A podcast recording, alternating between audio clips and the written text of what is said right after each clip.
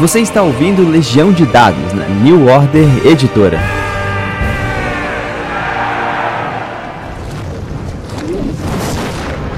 Você não vai passar!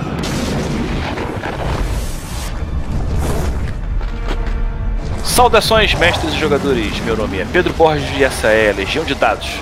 Seu intervalo da vida real para falar sobre RPG. Estamos entrando agora no episódio de enciclopédia, né? Há muito tempo a gente tem muito, muita gente que gosta, que pede material de Pathfinder e tá na hora da gente dar esse, esse agrado pra galera. E eu acho que tem que ser de uma maneira interessante que chame a atenção das pessoas que jogam outros sistemas. Então a gente, ao invés de começar falando muito de regra, a gente vai falar sobre o universo de Golarion, né? Que todo mundo já ouviu falar tanta coisa, mas só quem joga de verdade sabe como funciona. Para isso eu chamei o maior conhecedor é, do, da minha lista de contatos, que é o Calvin Semião, que está traduzindo junto com o Bruno Marius os novos livros do Pathfinder. Tudo bom com você, Calvin? Tudo ótimo. Sempre um prazer sem receber um convite desses. Muito bom, cara. Sempre bom trocar essa ideia com você. Quais são os pontos maiores diferenciais que você poderia comentar, o que você gosta, o que você acha que Golarion tem de atrativo para quem conhece pouco ou nada sobre esse mundo? Não, Golarion, o, o cenário como, como um todo, ele foi pensado de forma que você consiga jogar qualquer coisa nele. Então, assim, ele é um cenário de coxa de retalhos, aqueles cenários clássicos antigões de coxa de retalhos, onde, tipo, foi feito para você conseguir jogar tudo. Só que a diferença é que, como ele é um cenário mais atual, essa coxa de retalhos, ela é muito melhor costurada entre si. As coisas, elas se comunicam muito melhor. Então, assim, se você for, não necessariamente precisa todo mundo ser da mesma região para que faça sentido um determinado tipo de história. Ela tem uma, uma comunicação muito maior do que, por exemplo, é, Forgotten Realms, sabe? que é um cenário mais clássico, mais antigo, ou, ou Dragonlance, esses cenários mais clássicos, né? Eles, têm, eles tendem a pecar um pouco mais nessa comunicação. É, nesse sentido eu acho interessante que ele também combina um pouco com, com o mundo do Conan, né? Na ideia de que, apesar dele ser uma mistura de todos os povos da Terra, da história, ele ainda assim meio que te dá uma cara, uma noção de, de, de unidade que é interessante, né? É, o mundo de Golarion, para a segunda edição, ele foi dividido em 10 macro-regiões.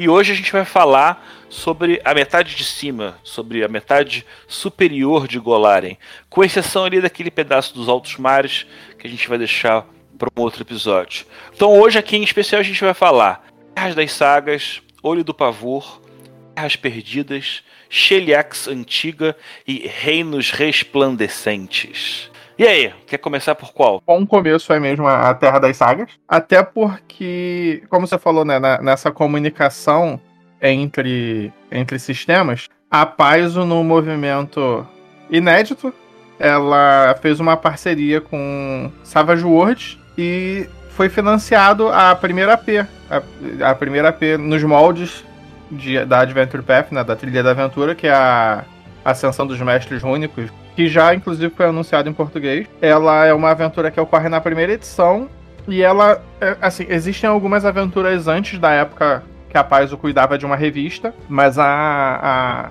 a Rise of the Rune Lords, né, Ascensão dos Mestres Únicos, ela é a primeira aventura grande.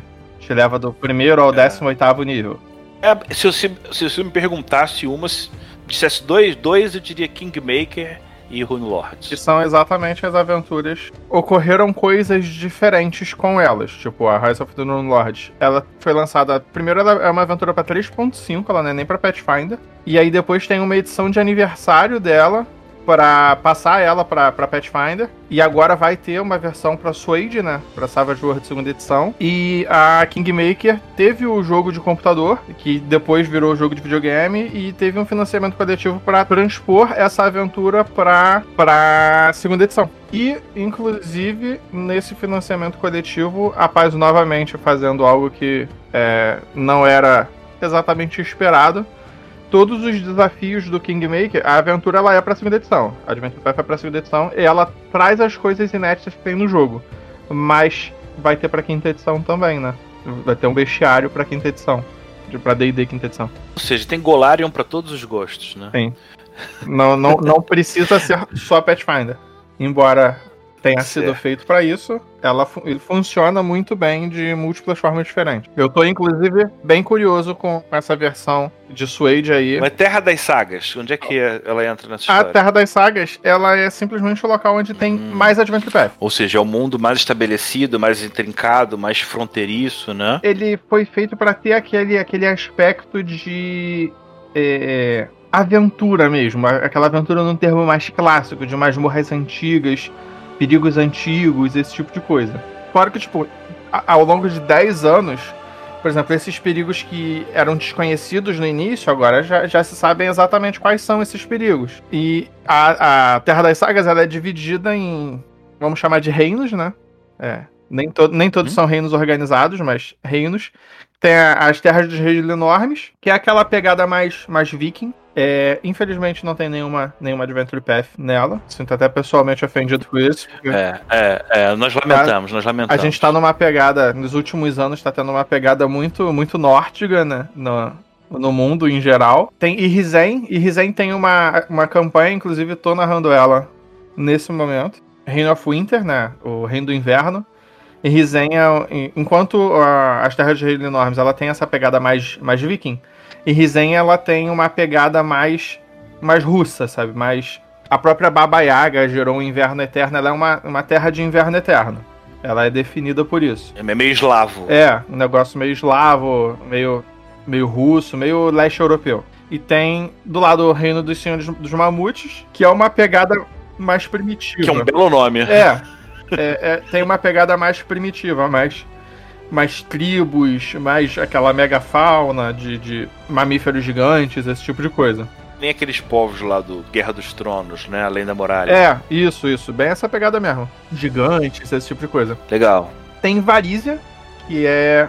Varízia é a menina dos Olhos da Paz, pelo menos na primeira edição foi. Foi sozinho, Varízia é a região onde tem mais Adventure Path. Tem a Rise of the Rune Lords, que começa em Pontareia, vai pra Magnimar, e aí vai até Chinchalaste pra ver o, o vilão final. Aí tem a segunda, a segunda AP também, que é a, a segunda trilha de aventura, que é a Maldição do Trono Trono Carmesim, né? Curse of the Crimson Throne, que é em Korzova. Aí tem a continuação do da Rise of the Rune Lord, da Ascensão dos Mestres Rúnicos, que é a Shattered Star, Estrela Estilhaçada, numa tradução livre feita agora. Ela não é uma continuação direta, tipo, porque você termina no 18º nível, então você não vai jogar com personagens do 18º nível, porque, né?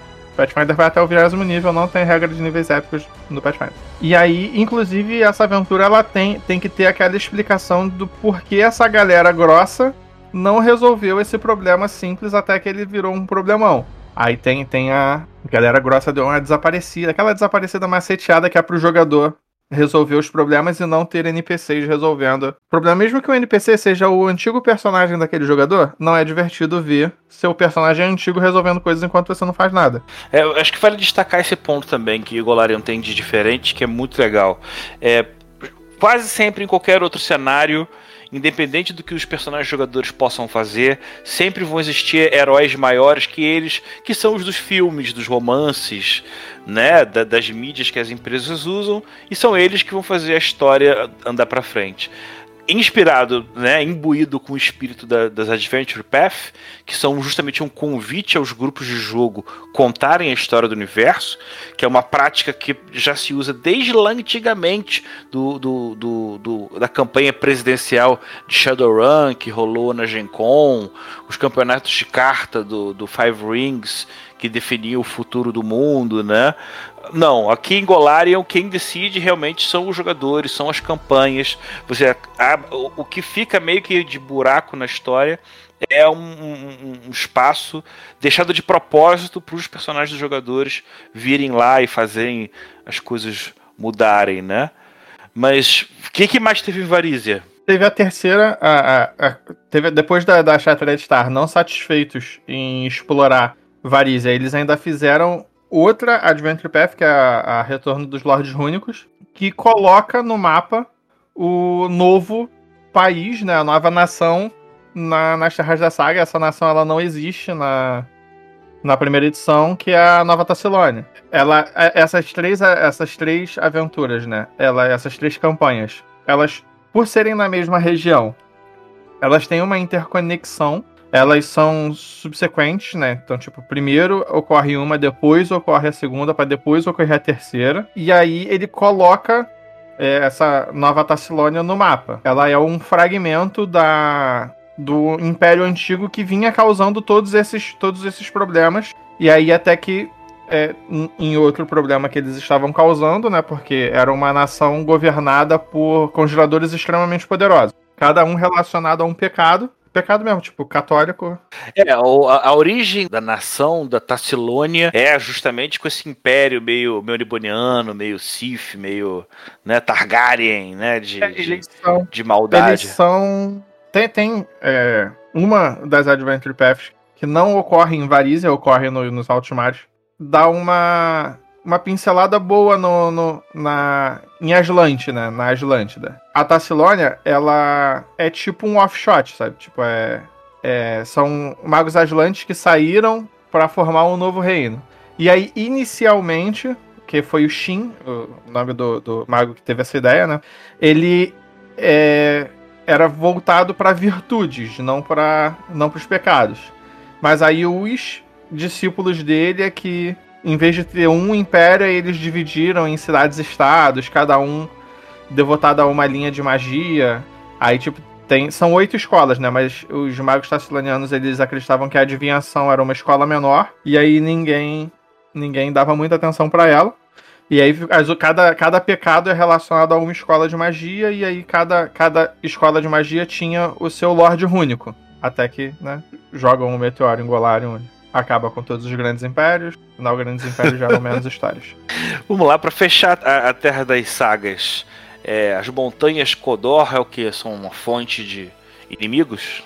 Em qual reino isso fica? Só pra... Na Terra das Sagas, eu tô olhando o mapa da segunda edição, do lado da Nova Tassilônia. É justamente a cordilheira de montanhas que divide a metade de cima e a de baixo ah, das Terras então, das Sagas. Ironicamente, essa, essa cordilheira, ela não, não tem assim tantas coisas. Ela tem muitas ruínas da época da, da Tassilônia. A própria Xinchalash fica nela, né? Que é no fim da, da Rise of the Rune Lord, fica lá. E ela gera alguns problemas mais quanto a limites fronteiriços. Por exemplo, os reis Lenormes, eles não estão exatamente satisfeitos com perder território para uma nação nova. Só que alguns dos governantes que tem dois ou três Rune Lords em Nova, Tass Nova Tassilânia, né? E assim, é uma galera que na primeira edição. Certo. Não, é, é aquela NPC do tipo ninguém pode comigo. Porque eles usavam uma regra própria, regra de, de nível mítico que tinha na, na primeira edição. Não sei se você tá familiarizado. Eu lembro que tinha alguma coisa a respeito, sim, não sei com detalhes. Então, é, o nível mítico ele era um nível próprio, não era épico, não era uma parada tipo nível épico, não, você não pega depois do 20, você pode ser nível 1 mítico, não tem problema. Mas ele te coloca acima e além do, do, normal. Uma mamata, uma mamata divina. Até é, claramente desbalanceando o jogo. Claramente desbalanceando o jogo. O negócio é, é, é assim, é, é, desbalanceado real de personagem nível 13, 14, dando 500, 600 de dano. Mas os Rune Lords continuam assim na segunda edição? Então, nenhum NPC grosso, assim, tá com ficha na segunda edição. Ainda foi revelado. Por enquanto, eu não acho que eles vão. Como a segunda edição ela tá muito, muito focada no equilíbrio de regras, em, em te dar opções em vez de te dar simplesmente poder. Mesmo nos níveis mais altos, você em geral você tem mais opções, claro que você vai ter mais poder, mas assim, essa, esse, esse crescimento de poder ele é gradual, ele é muito mais focado em você ter opções para você montar o personagem que você quer do que você acumular bônus sem sentido. Então, mesmo o livro que as pessoas estavam esperando que viesse com ficha de NPCs, que é o, o Legends, né? Lendas, ele não veio, porque ele, o Legends ele, ele fala de NPCs. Ele traz pessoas do, do, do, do, do cenário e conexões que você pode ter com essas pessoas. Tipo, regras específicas. Pois, ah, pô, tem uma NPC que ela é médica. Se você estudou com ela, você pode pegar esses talentos aqui, essa linha de talentos aqui, um negócio assim. Mas não vem, tipo, com a ficha da mulher. Por que, que eles têm feito isso? Não importa pro cenário se a rainha de Sheliax, por exemplo, ela é nível 8 ou se ela é nível 20. Ela é importante porque ela é a rainha Sheliax. Certo. Não é importante a ficha dele, porque a ficha dele vai estar É, adequada à história que você quer contar. O que é importante é a influência, e aí no máximo que vai entrar na- numa regra é um buff. Ela pode dar como um bônus, Exatamente, né? É um negócio assim, tipo, vai. E não é nenhum bônus, é uma opção extra que você vai ter porque você tem uma conexão com ela. Um negócio assim. Coisa legal. Perfeito. Vamos continuar aqui. Olho do pavor. O Olho do Pavor foi uma região, foi uma das regiões que mais mudou da primeira para para a segunda edição. Por quê? No, na primeira edição, ela era uma região. Os reinos eles são mais ou menos os mesmos, mas houve uma mudança extremamente importante porque onde são na segunda edição as terras sepulcrais ficava um reino devotado a manter o tirano sussurrante preso. Só que naquele negócio, né, de tipo, são as APs que mudam o cenário, a última Adventure Path, a última trilha de aventura da primeira edição, foi o Tirano Sussurrante se libertando. Então, assim, esse, esse o Olho do Pavor, ele, ele tem uma pegada mais, mais, mais dark, mais, tipo, mais, mais dark fantasy, terrorzão mesmo, né? É. Quem é esse tirano? Ou pelo menos Então. o que se sabe sobre ele. sabe até bastante coisa sobre ele. Ele é um lixo, né? Precisa todo, todo cenário precisa ter um, um lixo super poderoso. Senão não, não pode ser considerado um cenário É. de fantasia. Não, e, e tirando o sussurrante, vamos combinar que é um nome bem É um maneiro. nome bem maneiro, sim. ele. A primeira vez que ele surgiu, isso ainda não. Tipo, história do cenário não, não é, é bem antes da primeira edição, teoricamente, da data da primeira edição. É, ele. Juntar aquele negócio lixo, né? Exército de mortos-vivos, papapá, isso, aquilo. E aí juntou um exército pra conseguir é, enfrentar esse cara. Um general, ele tava com um escudo de Aroden. E aí, no, no combate, o Lixa tô, tô sem nada pra fazer, mandou um eu desejo que você morra. Usou a magia desejo pra matar o sujeito. Só que o escudo que o cara tava usando, o escudo de Aroden, era um artefato que impedia que ele morresse. E aí quando, quando o lixo usa uma magia de desejo pra fazer com que o cara morra, morra o escudo estilhaça pra salvar o cara. E aí um, uma lasca desse escudo prende na mão do tirano sussurrante e começa a pegar fogo sagrado. Aí o tirano sem conseguir lidar com o poder do artefato, ele recua para uma torre e aí transformam essa torre. Consegue, sem o cara na, no campo de batalha, conseguem é, dominar a batalha e aí conseguem prender esse cara. Ele passa a primeira edição toda preso. O, a ameaça dele fica mais num, numa filosofia religiosa chamada caminho, o Caminho Sussurrante, que é uma galera. Eles não adoram o, o, o Tirano Sussurrante como um deus, mas eles seguem uma filosofia baseada no, no lixo. E aí é aquela galera, né? Mortos-vivos, papapá, isso, aquilo. E aí nessa última AP, ele se solta. Só que quando ele consegue se soltar, ele devasta o reino que existia. O reino, ele existia apenas pra manter esse sujeito preso. Tipo, era. Não, não apenas, né? Ele tem um reino de orcs logo do lado. Então, assim, eles mantinham essa galera meio que em xeque. Porque os orcs eles eram servos do, do Tirano Sussurrante. Não, não na segunda edição. Eles estão dando uma ajustada nessa questão de orc ser só malvadão. Uhum. Não, esse tropo tá, tá bem desgastado já. Tá. Então não tem muito sentido. Esse reino some. Então, a, a a- essa trilha de aventura inteira, que é a última, os jogadores eles começam mortos. É, ela é bem, bem diferente por causa disso. Olha, E é logo no início, então assim, não, não, não, não, não chega a contar com spoiler. E aí. Só que assim, morre de muita gente. E aí dá uma, uma, um problema lá na burocracia de Farasma e a galera volta pra meio que impedir o Tirano Sussurrante de conquistar o objetivo dele. Que essencialmente é aquela parada, né? Dominação mundial, virar Deus, essas coisas. Ele começa a abrir um caminho pro, na direção de Absalom, né? Pra, pra, pra Pedra Estelar. E aí toda a aventura é tipo. Os jogadores. A vitória é só impedir o Lich de atingir o objetivo final dele, mas toda a devastação que ele causa no caminho é, é um extra. já entra pro, pro mundo que os jogadores jogam. Sim, já entra para o mundo que os jogadores jogam. É.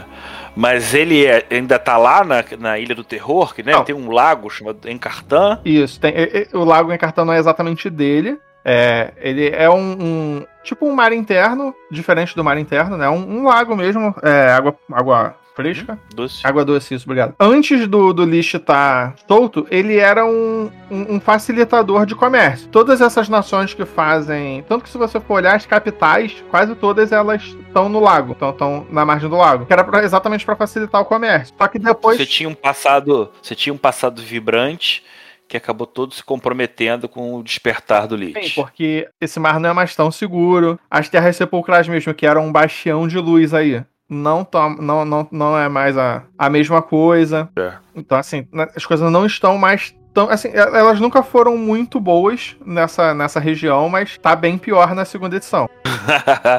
Quais são as criaturas? É mais zumbi mesmo, mortos-vivos de forma geral? Mortos-vivos de forma geral. Ele não, não tem qualquer tipo de preconceito quanto à corporeidade de seus servos. Tanto que, Só a certeza da subserviência. Tipo isso.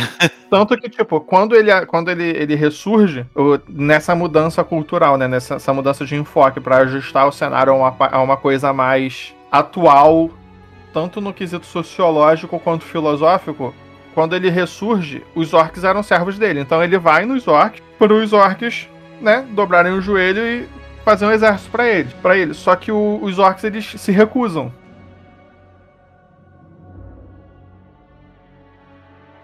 Sim, sim, porque, por exemplo, os orcs eles eles estão lentamente, é, ele- eles possuem uma cultura própria. To- todas as, as, as raças de Pathfinder, elas têm múltiplas etnias. Então, assim, não é porque uma ancestralidade, por exemplo, ah, eu tô jogando de elfo, vou jogar de elfo.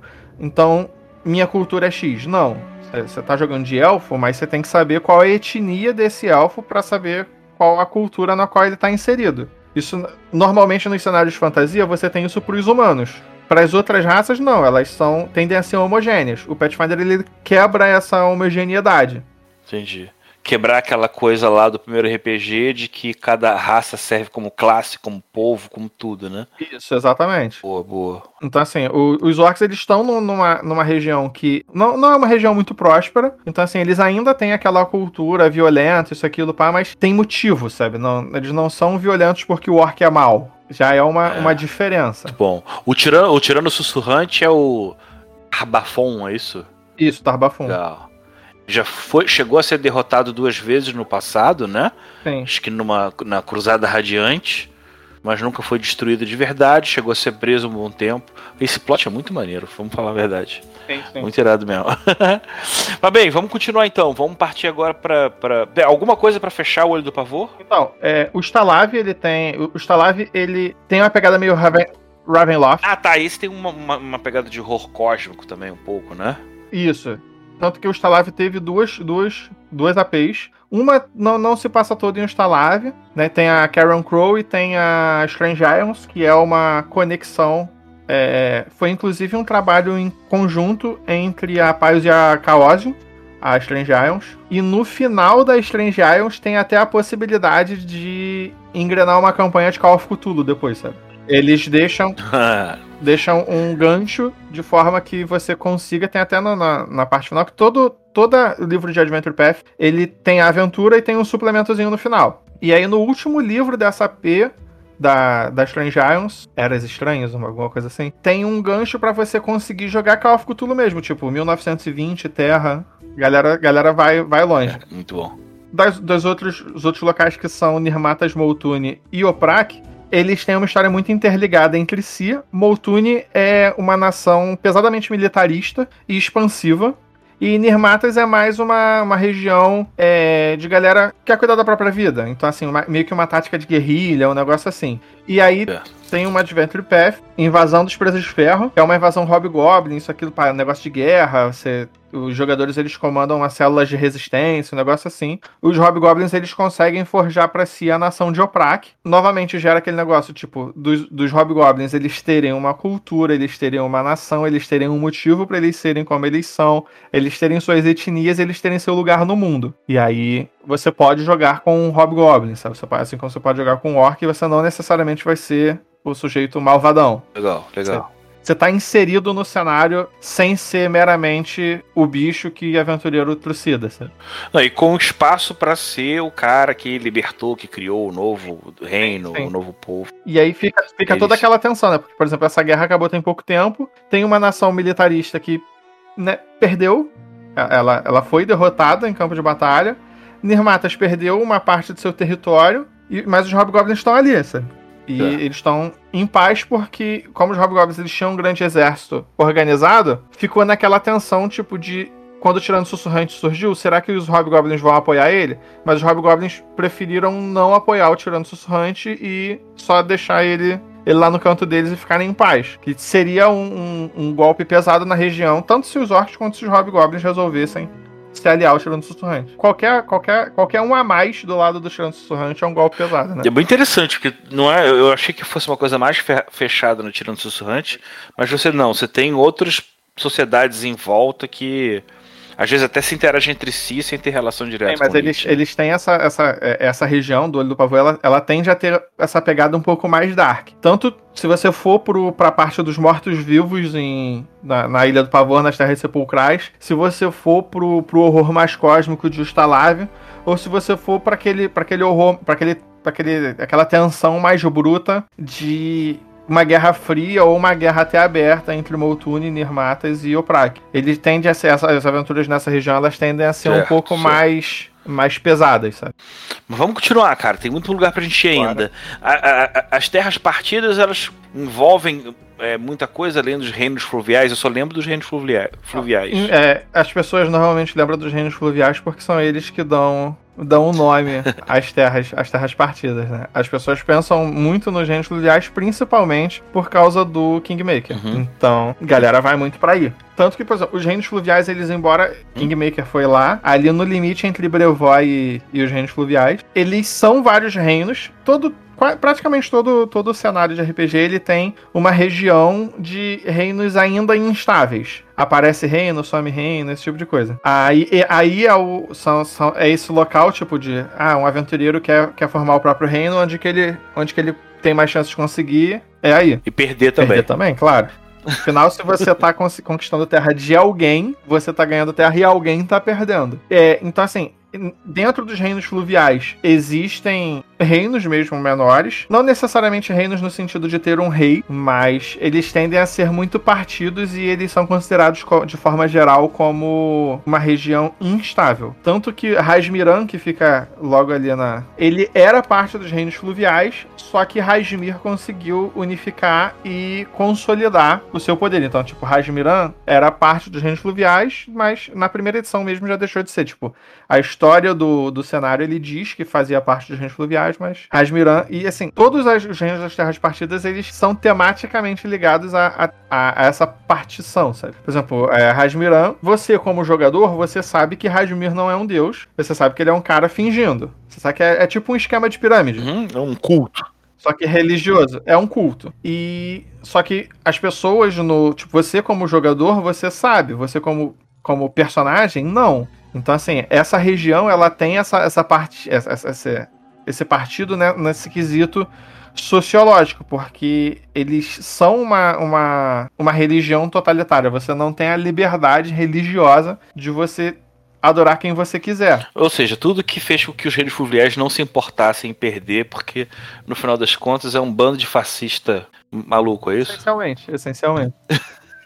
e a população, como sempre, sofre sob, sobre essa, esse. Essas sob botas, supressão. Mas, cara, eu tô vendo aqui que tem muito mais coisa lá pra cima, né, cara? Tem no Cicatriz de Sarcores. É, existia o reino de Sarkores, tipo história, né? Existia o reino de Sarkores, pá. Era um reino, entre aspas, bárbaro. Porque tem aquela parada, tipo, se você é muito do norte, se você não fala nosso idioma, aquela bárbaro mesmo, meio, meio no aspecto clássico É. de bárbaro de RPG, sabe? Não só estrangeiro, mas um pouco E- selvagem também. Sim, exatamente.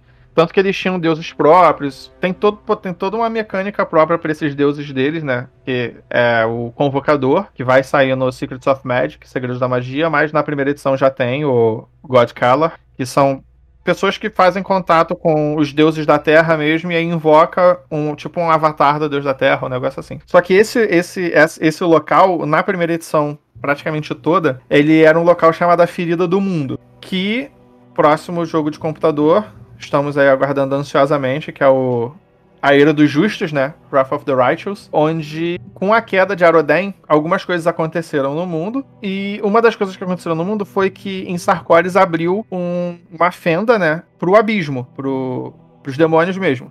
Então o local ele foi infestado de demônios. Hum, Aí entra a cicatriz. E aí entra, é, é, no caso, nesse caso, né, o, o partido é mais, mais físico mesmo, tipo, fisicamente o partido, porque tinha um buraco no mundo que levava para outro plano, que levava para o abismo. E a aventura, né, o a Ira dos Justos, Wrath of the Righteous, são jogadores que usam aquela regra de mítico que eu mencionei antes para conseguir selar esse local. E aí, depois que, que eles selaram esse local, você ainda tem uma terra que passou por décadas de corrupção abissal. Então, assim, a fenda não existe mais. Mas Ah, agora que eu entendi, o ferimento virou a cicatriz. Exatamente. Desculpa, fui, fui meio devagar. Exatamente. Entendi. Então você teve a contenção, você tem uma terra arrasada ali, mas que a princípio, entre aspas, foi resolvido. Isso, e aí ficou a cicatriz. E essa cicatriz ela deixou marcas. Você, quando, quando a aventura terminou, você não matou cada demônio que tem no, no lugar. Ainda existem muitos demônios, existiam pessoas que, tipo, pra sobreviver aí, acabaram se aliando aos demônios, acabaram corrompidas, esse tipo de coisa. A própria terra, ela foi corrompida. Só que agora que a, a fonte da corrupção não tá mais jorrando, você pode lentamente começar a tentar curar essa terra. Então, os assim chamados bárbaros de Sarkores, né, eles estão tentando recriar reino deles, por assim dizer. Tentando recriar Hum, meio que Sarkores. Pu- purifi- purificando. Isso, exatamente. E aí, intimamente ligado à ferida do mundo, tem o reino de Mendev, que é aquele reino tipo paladinão padrão. Eles tinham como se você, se o seu vizinho passou a ser infestado por demônios, você precisa se adaptar a isso, né? É Ah. onde começa a Wrath of the Righteous e ele gerenciava a cruzada contra a ferida do mundo. E aí na segunda edição, ela tá naquela situação de tipo a razão de existir dele, tipo, ela passou décadas com a economia dele sendo voltada, recebendo apoio de nações estrangeiras, né, apoio financeiro de nações estrangeiras, para manter uma guerra incessante contra o abismo, para manter o abismo em xeque. E aí acabou essa guerra. Então assim, é uma nação que ela recebia muito apoio externo para tipo, ó, eu vou pagar para não me estressar. Então eu tô pagando aqui, você que se estresse com isso. Tô terceirizando o meu estresse. Só que quando o estresse some, eu não tenho mais que pagar pra você lidar com o meu estresse. Só que você só sabe fazer isso. Então, assim, a- o partido aí é mais social. Porque era uma nação devotada a um, a um objetivo. E esse objetivo foi atingido. E aí, o que, que você faz depois que você atinge o objetivo da sua vida? Essa nação fica, fica tá meio, meio tipo, pô, e agora? Olhando pros lados, meio perdida.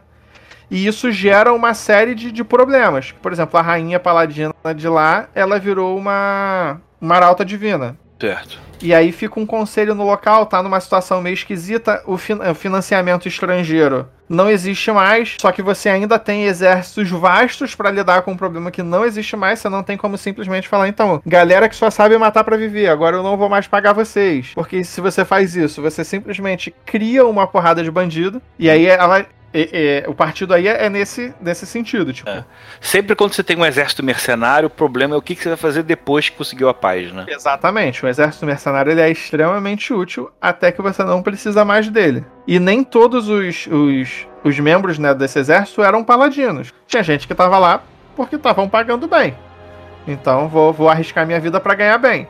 Tinha gente que arriscava a vida porque é a coisa certa a se fazer? Tinha. Sabemos que essa- essas pessoas não são a maioria. Poxa, sensacional. Eu vou pular no Média por enquanto, vou pra Brevoy. Brevoy, Uhum. a parti o partido né, dele, né, o, o- tema dele, é que um sujeito, um cara, uma família, há, há- há um tempo atrás, unificou o reino todo. Eram reinos, er- eram tipo clãs, esse tipo de coisa, famílias nobres que lutavam entre si. Um sujeito chegou com um, essencialmente, um exército de dragões vermelhos e, gente, ó, agora o rei sou eu, quem quiser discutir, tá aqui, dragãozinho, vai lá, discute com ele. Hum, Parada meio Targaryen. Só que Maneiro. esse cara, os descendentes dele, toda a família desse sujeito sumiu. Os dragões também. E aí a galera ficou tipo, e aí? Porque os nobres do norte, eles têm uma cultura diferente do- dos nobres do sul. Os nobres do norte são mais comerciantes, papapá, mercadores. Os do sul são os lordes da espada. A galera é tipo mais duelo, essas coisas. Então tem essa, essa diferença de cultura entre o norte e o sul, porque por supremacia cultural mesmo, a galera que tem mais dinheiro foi que, tipo, o cara sumiu, vamos botar esse daqui de regente. Só que esse daqui de regente não se adequa aos costumes do sul. Tanto que a própria Kingmaker é um, é um, um nobre do sul que financia, né? Os aventureiros pra formarem reino. A gente não pode, a gente não pode não fazer um resumo pra Kingmaker, né? Acho que teve gente que, que tá conhecendo agora. Como é que como é que se trata a história? Como é que se trata o, o Kingmaker? Ou termina o que você tá falando e, e fecha, vai lá. O Kingmaker mesmo, ele é uma aventura, ele é a Adventure Path mais sandbox. E Foi finan- tipo, teve o financiamento do jogo de, de computador, teve o financiamento para e assim, quando lançou a segunda edição, perguntaram: ah, vai, rapaz, vai atualizar as, as aventuras? Ela falou: não, vai- vão lançar aventuras novas e as aventuras antigas são antigas. Só que aí lançou o jogo de computador. Fez um sucesso, né? Estrondoso. O dinheiro falou mais alto. E aí, exatamente. E aí, essa empresa falou, pô, uma empresa falou: olha, se você não quer fazer, não tem problema. Posso fazer? Rapaz, o quer saber? Pode, só me paga os meus o- o- os direitos autorais e, e pode fazer. Só que o negócio ficou tão grande que, rapaz, você quer saber? Então, vou fazer contigo. Só Muito que bom. o Pathfinder 2 ele é mais simples do que 1. A regra de, de reino da primeira edição ela é burocrática. Você tem que sentar ali e anotar coisinha. A segunda edição, ela tenta ser mais ágil, ela tenta ser mais rápida. E aí, pandemia, né? Coisas acontecem, a, a realidade tá atrasado pra caramba. Porque eles precisavam pegar tudo, tudo que tem na- no jogo de computador, tudo que tem na aventura, que baseou o jogo de computador, tudo que tem no jogo de computador, passar pra segunda edição. Só que aí você tem a regra de reino, uma regra que ainda não existe na segunda edição. Então eles precisam. E criação demora mais do que você só passar uma coisa de. Tipo, você pegar essa ficha da primeira edição e você passar pra segunda edição. Porque você tem uma base. Nem me fala. É. Não, uma coisa é criar regra, outra coisa é aproveitar o que, ela- o que já tá feito, né? Exatamente, eles estão tendo que criar regra. Isso é demorado. A gente está aqui, estou ansioso, tenho certeza que o Bruno, mais do que eu, porque o Bruno é tarado nessa aventura. Estamos ansiosos, que a New Order já falou que vai trazer Kingmaker segunda edição assim que a gente puder. Isso é óbvio, né? Isso é bem óbvio. Todo mundo quer. Com certeza. Cara, poxa, muito bom. É, algum ponto pra fechar as terras partidas? Numéria. Sim, vamos fechar então com Numéria. Já, olha só, já tô declarando que a gente tá, em vez de fazendo dois programas, a gente, vai fazer três programas. Sem estresse. Porque... Mas fala da Numéria pra gente. Não. Numéria, ela é o Conan com espada laser. Ele, há muito tempo atrás, caiu uma nave, uma nave espacial mesmo, tipo Starfinder, uma nave, lá. Então, assim, esse reino ele tem muitas coisas é, ultra tecnológicas. Então, assim, É meio Thunder, o Bárbaro. Então. é, é, tipo isso. Então, assim, tem arma laser, tem pô, serra elétrica, tem. Tem uma aranha que cospe, que dispara fogo e tem metralhadoras nas costas, uma aranha de metal. Então, assim, o negócio é, é meio, meio esquisito aí. Tanto que a, Que a Adventure Path que existe nesse, nesse local, a Deuses de Ferro, a Iron God, ela termina termina com a ascensão de Cassandali, que é uma divindade é, dos androides. Tipo, tem androides no Pathfinder. Você tá jogando fantasia medieval, mas você pode jogar com um android. Eles são mais comuns em Numéria, mas eles existem, né? Pessoas andam, Ah. androides viajam. Cassandali é uma divindade extremamente importante pro Starfinder, porque ela é, uma, ela é um dos três aspectos de Triune, que é, Hum, é a divindade te- que, que dá a velocidade acima da luz, sabe? Delícia. E aí, com a ascensão de Cassandali, fica faltando uma, uma divindade só para fechar o, o Triune. E aí, o, o- o interessante é que no final dessa aventura, você tem que jogar essa aventura, obviamente, ela, ela é muito boa. Os jogadores, eles meio que conseguem dar uma opinada sobre quais os aspectos que a Cassandali fica. Ela, ela é a deusa do- dos androides, ok, isso aquilo, mas ela é deusa de mais um negocinho que é definido pelos jogadores. Interessante. Como, é- como é que são as sociedades em Numéria? É um reino? Qual é o sistema de governo? Eles são um reino essencialmente bárbaro, no sentido bárbaro de RPG mesmo, Fúria e tal. Certo. Só que tem um, um cara específico que ele é como se fosse o rei do local. E na primeira edição havia a Liga Técnica, que ela buscava compreender essa tecnologia e manter um controle de acesso à tecnologia. Porque quem tem acesso ao conhecimento tem acesso ao poder. E aí eles viciaram esse sujeito nas substâncias que saem da nave para manter ele complacente enquanto essa liga técnica dominava. Só que na, a, na aventura, os aventureiros eles conseguem desmascarar a liga técnica. Ela ainda existe, mas ela não existe mais como uma força política dominante. Ela agora existe como, como células e eles conseguiram libertar o soberano do, do, da influência deles. Então, ele ainda é o soberano do local, mas ele tende a dar mais liberdade para as pessoas, em vez de ser completamente tirânico, igual ele era quando estava sob influência da Liga Técnica. Gente, antes tinha uma pegada mais opressiva e agora tem uma onda mais de porra louquice mesmo, né? De explorar tudo. Explorar tudo, sim. Porque, por exemplo, quando a nave caiu, ela envenenou, por assim dizer, o, o vários locais com fluidos que têm efeitos, sabe? Tipo, às vezes você tá bebendo combustível de foguete, mas é mágico e te dá um poderzinho. Ou às vezes, tipo, só te mata também. É só quanto e risco, vai na fé. É isso, você bebe então, e rola a tabela, é isso? É, mais ou menos isso. Na primeira edição era assim. na segunda ainda não tem regra para isso, não, mas deve ser mais ou menos a mesma coisa. Você bebe e rola a tabela. E assim, mesma fonte. Peguei aqui dessa fonte, bebi e gerou um efeito não significa que a próxima vez que eu beber vai ter o mesmo efeito. Eu imagino que, tipo, se cinco pessoas dividirem, cada um vai ter um efeito diferente também. Cada um vai ter um efeito diferente também, sim.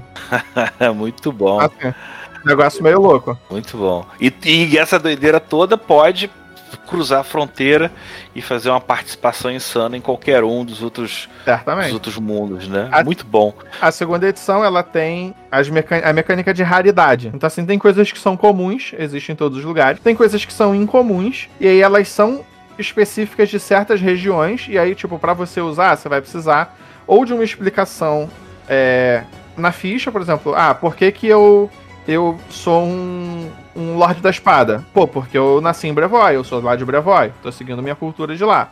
Pô, mas você tá em Sheliax. Não, tudo bem, mas eu sou de lá. Então, assim, minha cultura é de lá. Aí eu não tenho acesso às coisas de outros lugares. Então, no Méria, provavelmente vai ter uma porrada de coisa que ou é incomum ou é raro. Parada rara, mesmo na região onde existe ela mais comum, eles ainda são difíceis de achar. Ou seja, o narrador decide quando você vai ter acesso para evitar é, roubalheira. É. É, é interessante porque tem, mas também não é numa, for, numa fartura, não é numa doideira, sim, não é uma sim. coisa que vai Exatamente. mudar o, o, a história do mundo, né? Mas, por exemplo, e se você tá jogando nas terras partidas, é mais fácil o narrador aceitar que você, pô, vai jogar com Android, porque, pô, tem a linha numéria. Android é incomum, é uma ancestralidade incomum, tem a linha numéria. Então, a campanha vai sendo os reinos fluviais. Pô, mas é ali em cima tranquilo. Só atravessou aqui a fronteira, cruzou aqui esse rio, pronto. Pode aparecer um elemento, né? Bobear até. Exatamente. Até mais longe. Você pode até ser salvo do, do Lich sussurrador com um robô gigante. Sim, porque, ó, se tu for olhar, a Rasmiran tá ali no, no Lago Encartã, do ladinho. Muito maneiro, muito maneiro. Gente, olha só, vamos. Já, já tá decretado aqui que o mundo de Golário é grande demais para dois episódios. A gente fecha aqui então os três primeiros, que são as Terras das Sagas, o Olho do Pavor, as Terras Partidas.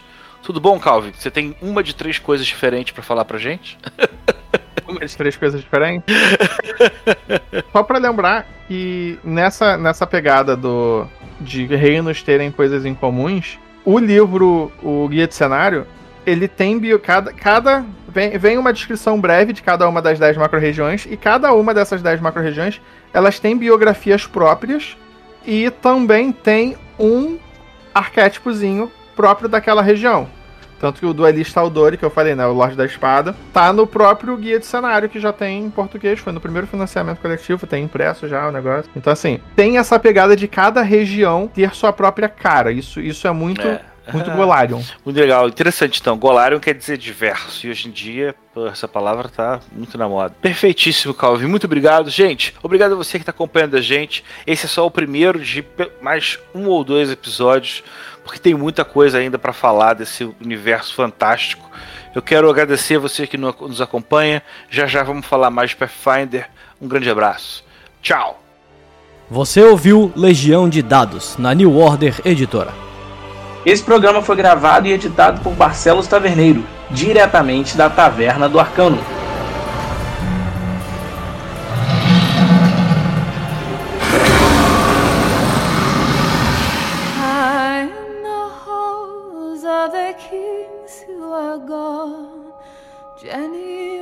Walls with her ghosts, the ones she had lost and the ones she had found, and the ones who had loved her the most. The ones who'd been gone for so very long, she couldn't remember They spun her round on a damp old stone, spun away all her sorrow and pain, and she never wanted to leave.